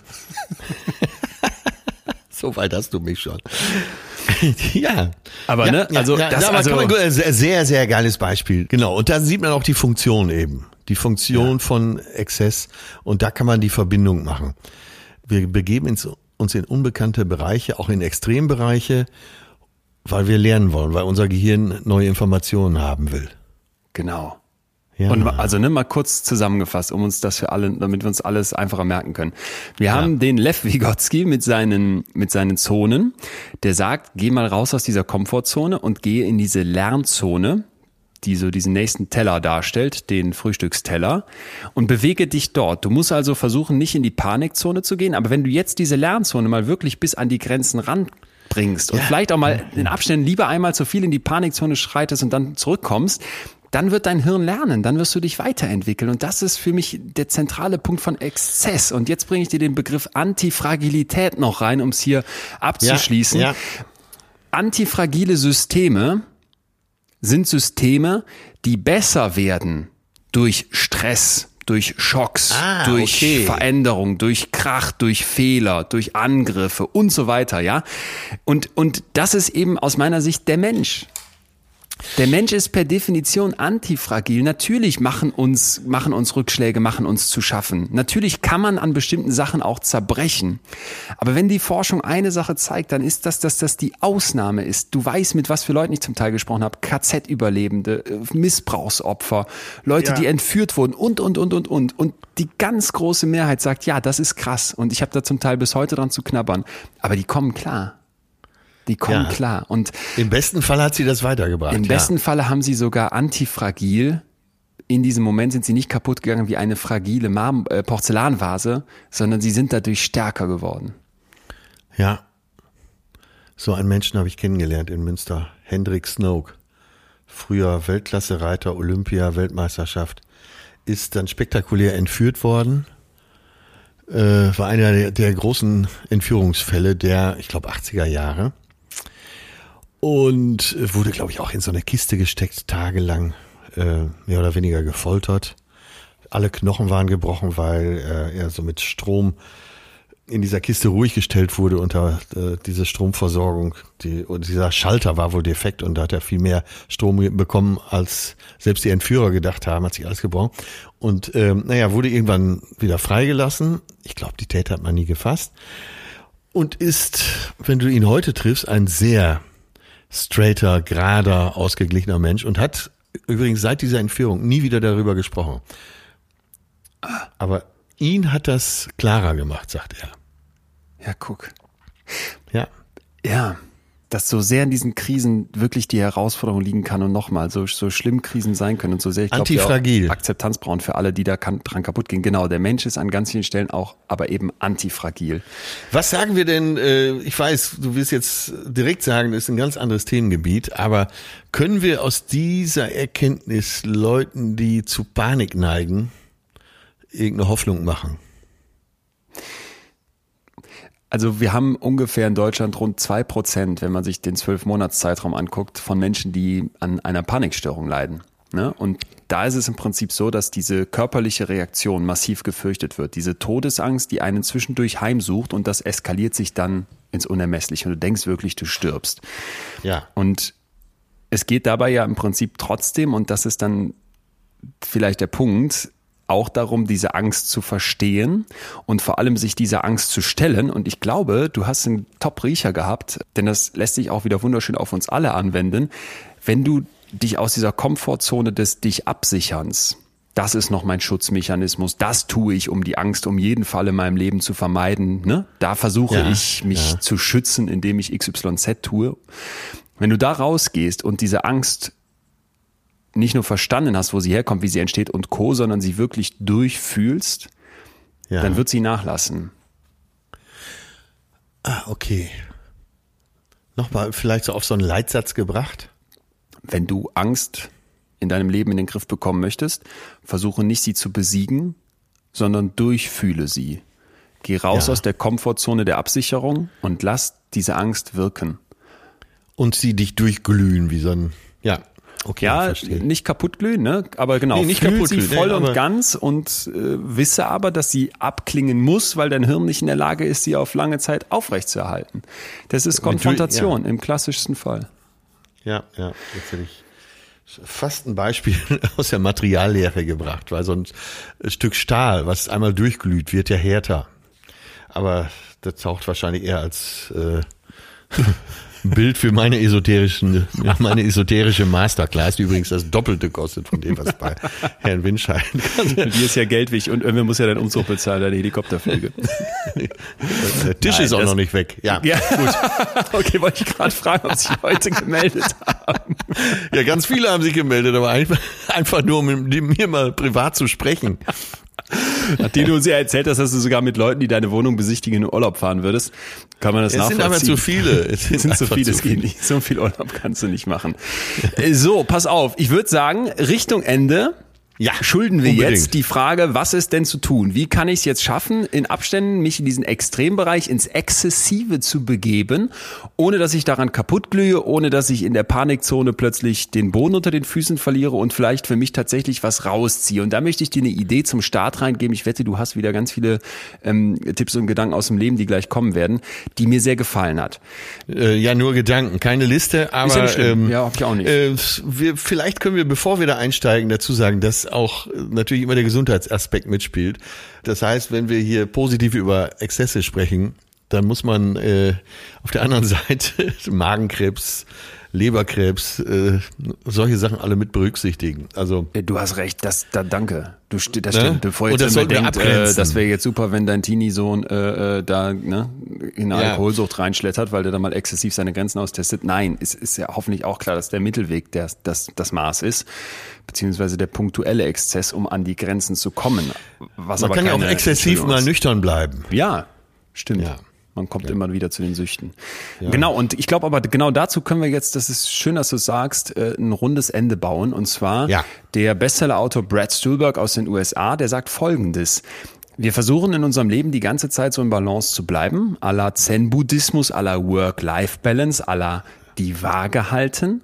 Ja. Aber gleichzeitig gibt's doch den Anspruch, manchmal ins Extreme zu gehen, krasse Emotionen zu fühlen, eine Leidenschaft voll auszuleben, in den Flow reinzukommen, mal über die Stränge zu schlagen, eine Party bis zum nächsten Morgen zu feiern, sich wahnsinnig zu tanzen oder, oder, oder. Ja. Und der sagt jetzt, und das finde ich einfach eine total simple und schöne Idee, das geht auch, das darfst du machen, wenn du dabei Self-Awareness berücksichtigst. Da habe ich drauf gewartet, auf die Self-Awareness, weil ich glaube, äh, das ist eben auch wichtig, dass man sich da nicht verliert. Ja. Ne? Also Self-Awareness kannst du jetzt zu Deutsch etwa mit Selbstbewusstsein übersetzen, aber nicht im Sinne von ich bin selbstbewusst und äh, schon fast arrogant, sondern ich bin mir meines Selbsts bewusst. Genau, mit Schwerpunkt eben auf Bewusstsein. Ja, das Wahrnehmen dessen. Ne? Und die Idee zu sagen, ey, du darfst eben dich aus dieser Komfortzone rausbewegen, du darfst über die Stränge schlagen, du darfst es krass machen, solange du dabei in bestimmtem Maße auf dich achtest und dir deines selbst bewusst bist. Und da sind wir vielleicht nochmal zur Abgrenzung vom Rausch. Eben nicht das irgendwie übertüncht, sondern auch bewusst noch wahrnimmst und drauf achtest. Ja. Da ist das im Zweifel vollkommen okay. Ja, aber das ist doch, das ist doch eine gute Definition. Und eine gute Abgrenzung zum äh, sich wegschießen. Ja. Dieses äh, Wegschießen eben mit Alkohol oder Drogen hat ja eben nichts mit Flow oder total im Hier und Jetzt zu sein, mit diesem Exzess zu tun. Ja, stimmt. Ja, ja. Stimmt. Und der Stulberg sagt zum Beispiel, und das finde ich, ein, also es ist jetzt nicht seine Idee, sondern es ist klassisch äh, psychotherapeutisch, ein, ein Schritt dahin, um dich, um so eine höhere Self-Awareness zu entwickeln, um dich besser zu beobachten, gerade wenn du in die extremen Bereiche gehst, ist, dass du dich von dir selbst distanzierst. Und das klingt jetzt erstmal paradox, ne? Wie komme ich mir selbst näher? Ja, indem ich einen Schritt zurücktrete. Aber wir hatten das hier schon oft genug, indem wir sagen, ich versuche von außen auf mich drauf zu gucken ne, und zu prüfen, ey, Moment mal, ist das noch gesund? Ist das noch okay? Ist das ein Ja. Exzess, bei dem ich gerade Grenzen austeste und vielleicht an den Rand vom Teller der Learning-Zone gehe, der Lernzone gehe? Oder bin ich schon drüber gefallen und müsste jetzt mal dringend einen Schritt zurück? Das kann ich doch entwickeln, indem ich versuche, mich mal objektiv aus so einer Vogelperspektive anzugucken. Hier wollte ich gerade sagen, das Wort Perspektive muss dahin, weil äh, wenn du die veränderst und eben etwas zurückgehst, dann siehst du das große Ganze vielleicht auch besser. Ja. Ja. So. Und einen zweiten Punkt, den ich auch sehr interessant fand, du weißt, dass ich hier schon oft dazu geraten habe, wenn man psychische Probleme hat oder wenn man sich überhaupt fragt, warum machen wir etwas, was uns zu schaffen macht, dass wir mal nach dem Warum fragen, im Sinne von, was ist denn der Grund dafür, dass ja. das getan wird. Das bedarf aber, und das sollte man vielleicht mal unterstreichen, einer Ehrlichkeit, einer großen Ehrlichkeit. Denn sonst kann es auch dahin kommen, dass du mit dieser Warum-Frage nicht wirklich vorwärts kommst weil du dir vielleicht Antworten gibst, die zu einfach sind, ne? Und dann sagst du, ja, ich bin jetzt hier ausgerastet heute, ja, weil sich mein Kollege auch so dermaßen blöd verhalten hat, anstatt dass du erkennst, ich bin hier ausgerastet, weil ich die ganze Zeit schon frustriert bin, weil es bei mir zu Hause nicht läuft. Also man muss bei dieser Warum-Frage mal vorsichtig sein. Ja, aber da werden ja wahrscheinlich alle Psychotherapeuten sagen, äh, das ist immer der Ansatz, oder? Klar dass man nicht nur auf äh, das klar, man hat auf der einen Seite Symptome oder auch das Verhalten, aber warum? Warum, warum, warum? Genau. Ja. Da, aber wenn das der eine Teil ist, dann gibt's halt eben auch noch die Was-Frage. Und das ist vor allem für Laien oft sehr viel einfacher. Im Grunde nur mal beschreiben, was, was sind denn hier gerade die Situation, in denen ich mich schlecht fühle. Was mache ich denn? Was passiert hier?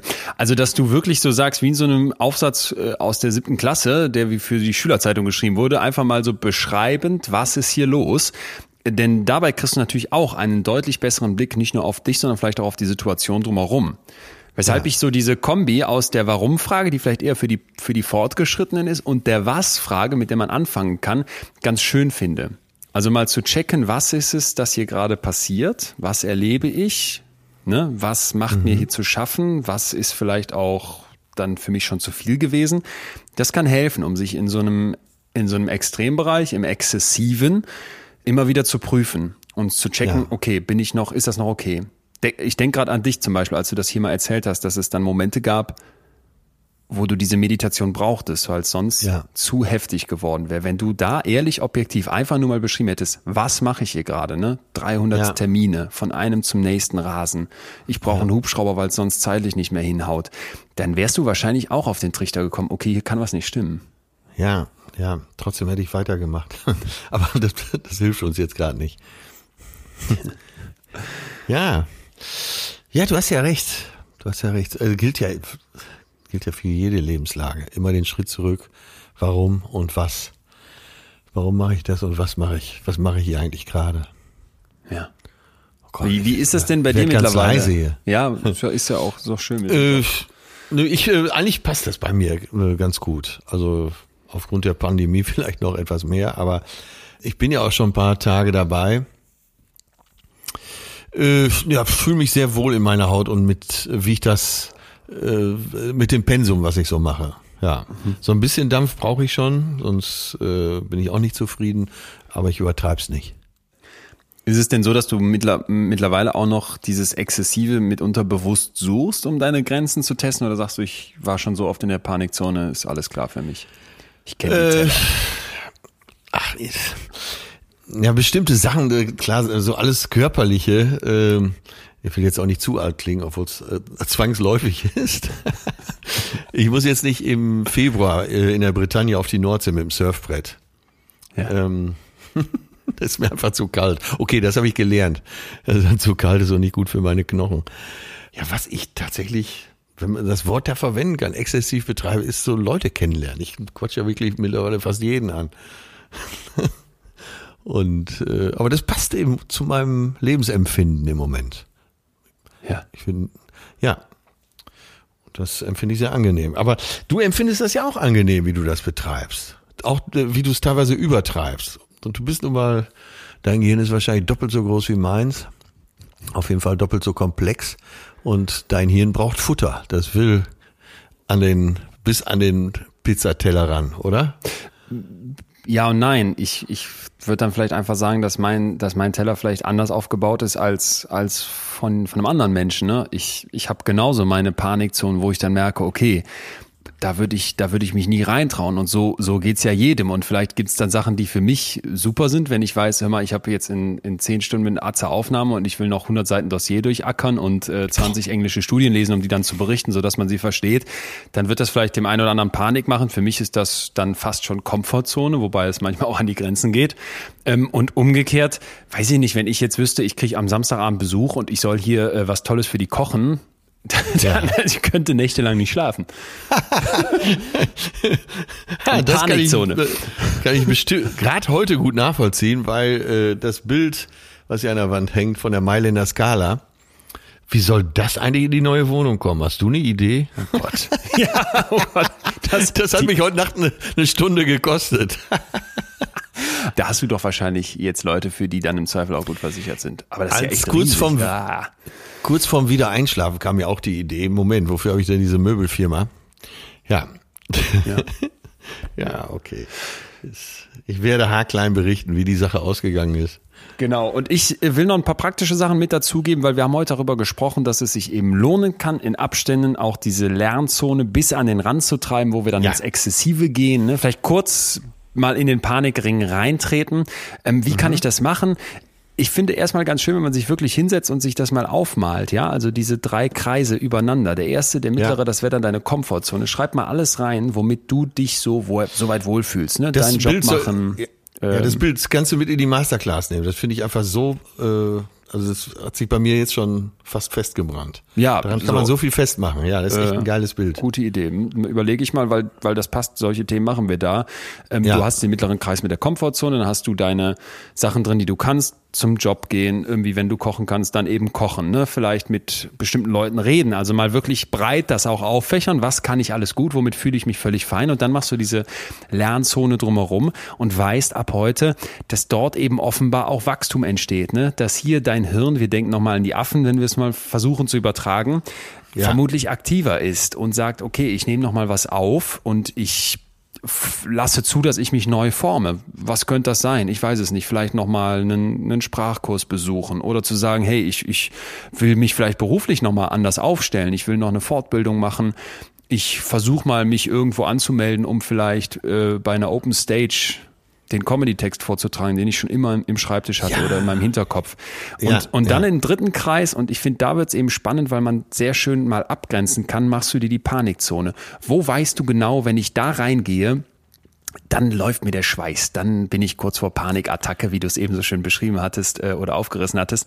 Und, und, und vielleicht dann auch mal gucken, hey, wie viele von diesen Sachen könnten potenziell aber vielleicht doch bei mir in die Lernzone reinwandern? Also was sind so Graubereiche? Ne? Weil wir machen die Teller zwar mit klaren Linien und trotzdem kann es ja auch helfen, sich vorzustellen, wenn ich vielleicht mal öfter in der Lernzone drin war und dadurch meine Komfortzone vergrößert habe, ausgeweitet genau, habe. Genau, genau. Hey, ja, dann werde ich vielleicht mal irgendwann auch Sachen aus dieser Panikzone packen.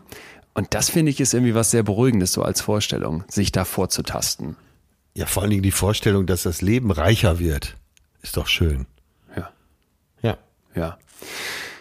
Ja, also ne, ähm, es gibt da auch aus der Forschung eigentlich noch so einen sehr schönen Satz, nämlich dass du sagst, dass Leute mit einer Annahme im Kopf, hey, ich kann an sowas wachsen, hey, ich kann mich weiterentwickeln, statt das ist alles fix in mir und da tut sich nichts mehr, dass die einen Fehler oder ein Scheitern nicht als solchen begreifen, sondern als Teil vom Lernen. Und das ist ja. für mich auch das Exzessive, ne? eben was wir auch am Anfang hatten. Der Teenie reizt die Grenzen aus und dann kriegt er mal Ärger, dann gerät er ja, mal mit dem genau. Gesetz in Konflikt, dann bleibt er mal ein Jahr an der Schule sitzen. Ja, aber genau das sind doch die Momente, wo du im Zweifel lernst und das ist nicht falsch und das ist, ja, ist kein das Scheitern ist, als Chance. Ist kein Scheitern, ne? das ist dann nur mhm. aus G8-Sicht ein Scheitern, aber aus Leben Lebenssicht ist das im ja. Zweifel ein Riesenpluspunkt. Herrlich. Richtig gut. Richtig gute Sendung heute. Mann, Mann, Mann, hab hier so viele Notizen schon wieder gemacht. ja, traumhaft. Ähm, ja, ja. immer. Mich hat's auch. Ich merke auch, äh, ich habe meinen Pulli an. Hier scheint immer mehr Sonne durchs Fenster. Der Frühling kommt, die Tauben gurren. Ich werde auf die Kirschblüte warten, um dann wieder Allergieausreden ja. zu haben und äh, vielleicht mal wieder exzessiv eine Party zu feiern. Und, ich lasse T-Shirts. Ich lasse T-Shirts anfertigen, auf denen steht Free Lev Vygotsky.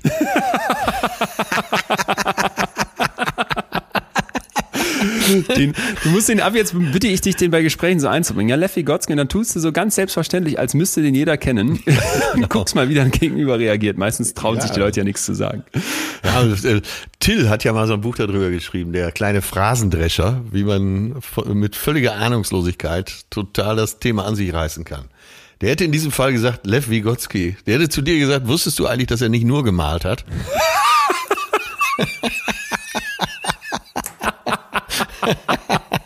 ja. Und er hätte mich auch gekriegt. Also äh, nicht falsch verstehen. So viel weiß ich über den nicht, aber ich weiß halt äh, diese Theorie von ihm und die ist wichtig in der Psychologie. Ja, über den werde ich mir drauf schaffen, das sage ich dir. Tu das. Ich bin, bin Hamburgs Lev Vygotsky Botschafter. äh, ja, jetzt haben wir unseren Witz über Lev Vygotsky gemacht, den wir alle nie wieder, nie wieder vergessen werden. Aber das Bild war so gut. Ich habe ja eben gesagt, nimm's in deiner, nimm's in deine Masterclass. Gibt's was Neues zum Thema Masterclass? Ist, äh, äh der Testlauf kam ja schon so gut an. Äh, jo. Wie geht's weiter? Es geht weiter und zwar, danke, dass du nochmal sagst, weil ich das ja angekündigt hatte, hier zu berichten. Ich habe jetzt in den letzten Wochen und auch wirklich in hoher Eigenregie, da bin ich immer Freund, mich da reinzufuchsen, eine Webseite gebaut, die heißt WeMind.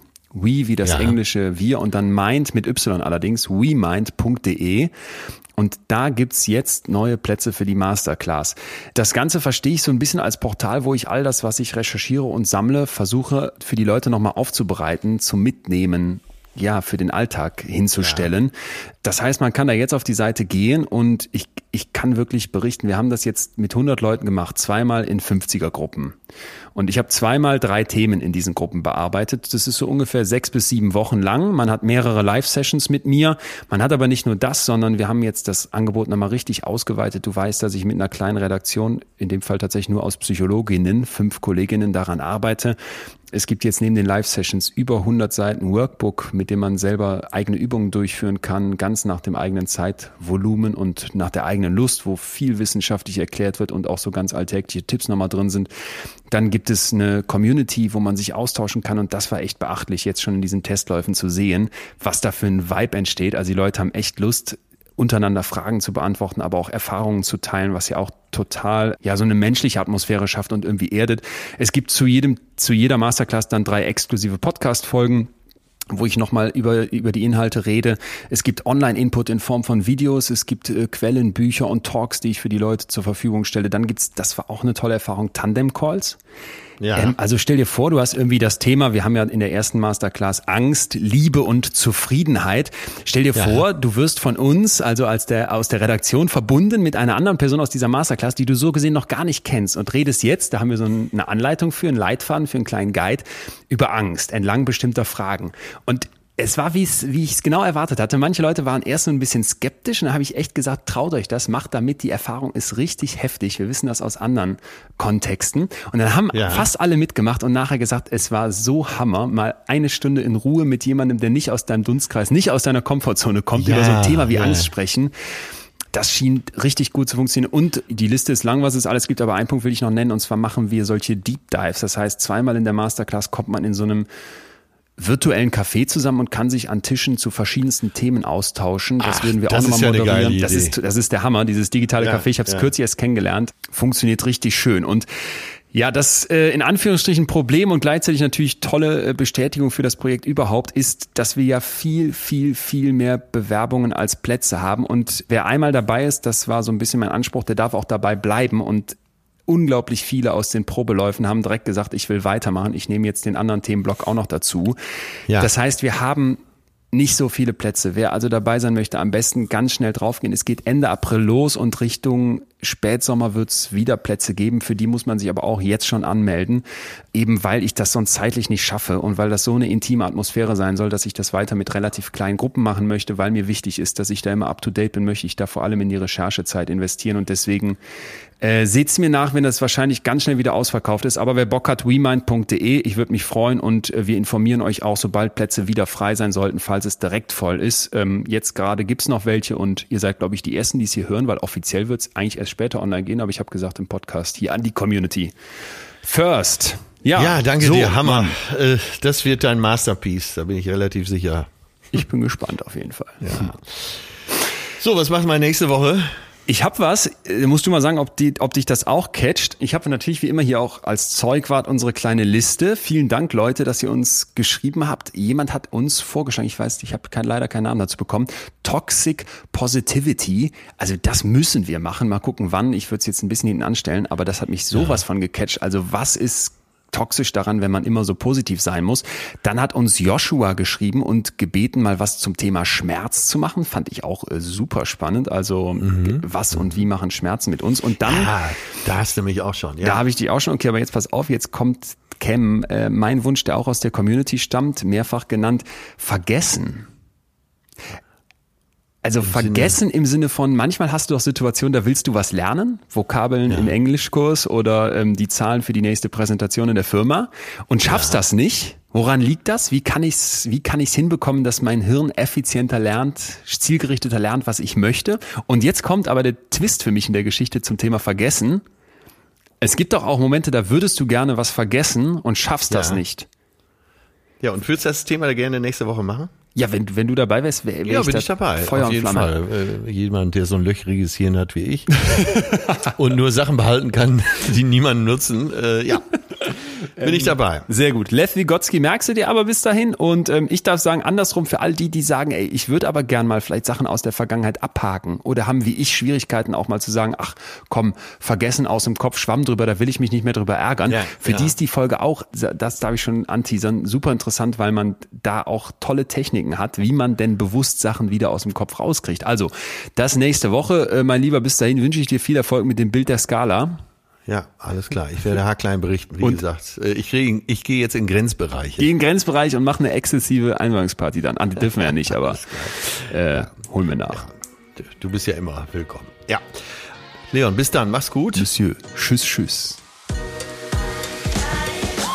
Das war Betreutes Fühlen. Der Podcast mit Atze Schröder und Leon Winscheid. Jetzt abonnieren auf Spotify, Deezer, iTunes und überall, wo es Podcasts gibt.